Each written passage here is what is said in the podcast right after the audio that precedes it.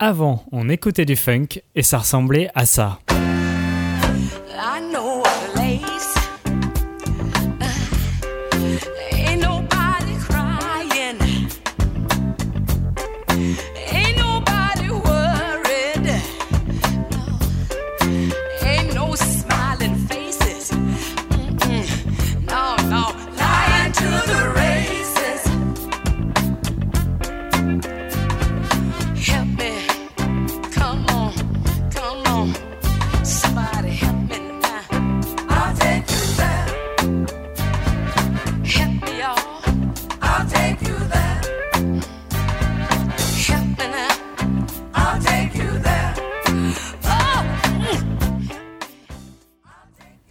Cette chanson, c'est I'll Take You There du groupe The Staple Singers.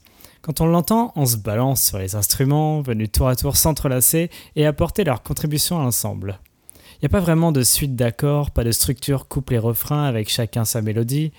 On est guidé le long du morceau par la batterie, un clavier, quelques cuivres pour ponctuer et une ligne de basse entêtante. Le disco se différencie du funk avec difficulté, mais je suis pas là pour faire des assonances. C'est vrai que le disco va largement reprendre les caractéristiques principales du funk, et en premier lieu, ses lignes de basse proéminentes et syncopées. Syncopées, ça veut dire qu'au lieu de marquer un rythme régulier et prévisible, les notes de la basse seront jouées parfois plus tôt que ce qu'on attend, parfois plus tard. Ce qui va donner une sensation immédiatement groovy à la chanson, celle qui vous donne envie de danser. Mais la caractéristique qui va séparer radicalement le funk du disco, c'est le jeu de la grosse caisse de la batterie. Plutôt discrète dans le funk, souvent mécaniquement étouffée, elle va être à l'opposé omniprésente dans le disco. La base du disco, c'est de frapper la grosse caisse sur chaque temps. On a appelé ça le four on the floor. Four pour les quatre temps de la mesure où la caisse sera frappée, et on the floor parce que c'est au sol que cette caisse repose. Si on cherche à entendre la ligne de basse syncopée venue du funk et le son lourd de la grosse caisse sur chaque temps dans une chanson disco, on n'aura pas besoin d'aller fouiller bien loin.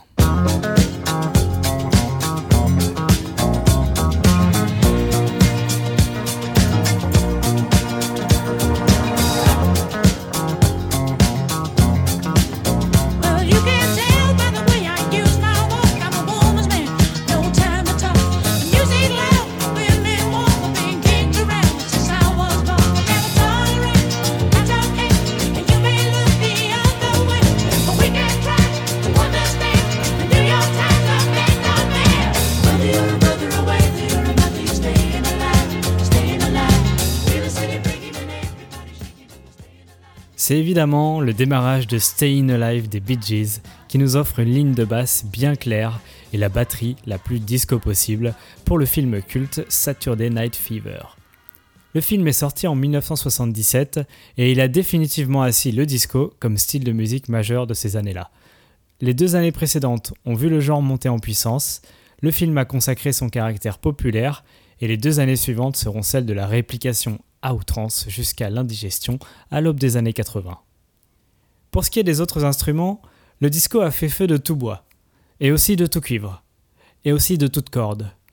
Globalement, le disco s'est servi de l'orchestre complet pour donner une grande variété sonore à une musique avant tout rythmique. Il a par exemple continué d'utiliser les claviers pour jouer des riffs complémentaires à la basse. On note aussi les cuivres, restés des autres musiques noires américaines qui l'ont précédé. Les cuivres vont ponctuer les phrases des chanteurs et des chanteuses, comme dans Act Like You Know de Fat Larry's Band.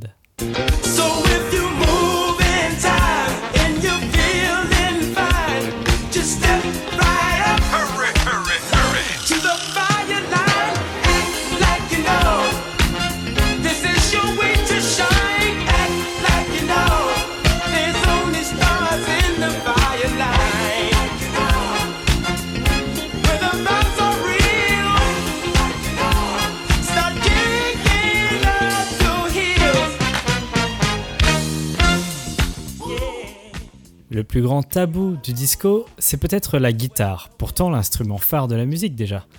Elle ne sera pas utilisée pour jouer des mélodies, mais uniquement en accompagnement rythmique, comme d'autres instruments. Les mélodies de la guitare, à l'époque, c'est pour le rock. Peut-être parfois pour compenser, la section de cordes, frottée cette fois, sera largement appelée dans le disco. Si comme le cuivre, elles sont capables de donner un sursaut vif ou de répondre aux voix, elles peuvent aussi amener une harmonie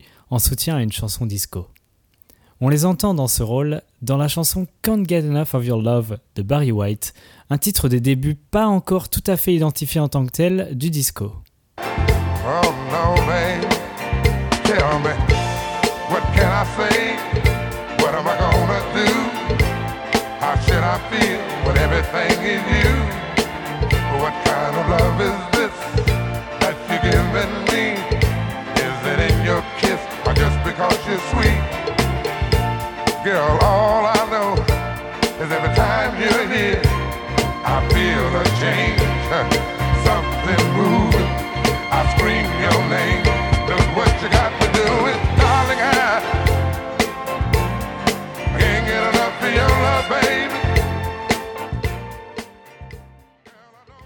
Si le disco peut utiliser autant d'instruments, c'est parce que c'est une musique de studio.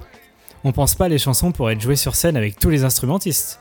En fait, on n'a même pas besoin de les avoir tous en même temps en studio, vu que l'enregistrement se fait sur des pistes séparées, au nombre qui devient de plus en plus grand dans les années 70. Le rendu dense donné par tous ces instruments se retrouve aussi dans le chant du disco, où les voix semblent démultipliées, notamment grâce à l'effet électronique de la réverbération. On l'entend clairement dans la voix de Casey, le chanteur de Casey and the Sunshine Band, lorsqu'il chante Shake Your Body.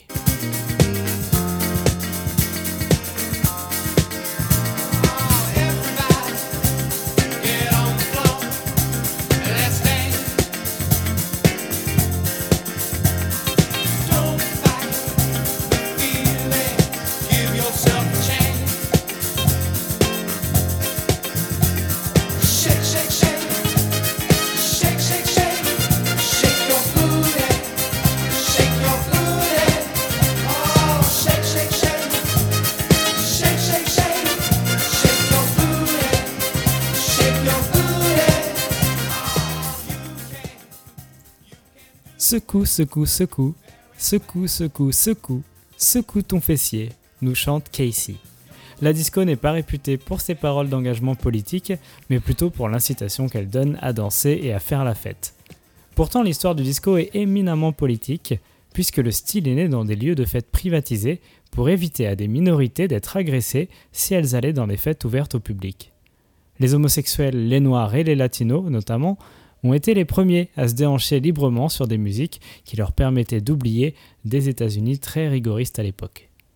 Les disc jockeys étaient responsables de faire danser les participants toute la nuit, et pour cela, ils trouvaient que les chansons de 3 minutes pressées sur les disques étaient trop courtes. Ils ont fini par faire presser des chansons dont les sections instrumentales notamment étaient allongées sur des disques de 30 cm, jusque-là réservés au pressage d'albums. Ça a donné des chansons de 8 minutes et plus, qu'on a appelé les maxi. Ces extensions de chansons disco influenceront les débuts de la house music, mais ceci est une autre histoire. Parmi les pères de la musique de discothèque électronique, Giorgio Moroder a composé en 1975 une chanson disco de 16 minutes, dont on écoutera en conclusion qu'un déjà bel extrait pour que vous sentiez la progression lente. C'est Love to Love You Baby, dont la voix appartient à Donna Summer.